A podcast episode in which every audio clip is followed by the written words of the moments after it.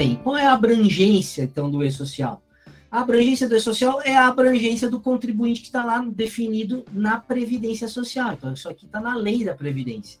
Então, vale para contribuinte individual, vale para cooperativa, para associação ou qualquer tipo de entidade, sindicato, por exemplo, clube, missão diplomática ou repartição consular, ou seja, até os gringos, quando se estabelece aqui, vão ter que entrar na lei social e outras coisas. Operador portuário e órgão gestor de mão de obra, que tem legislação específica que está contemplada no E-Social.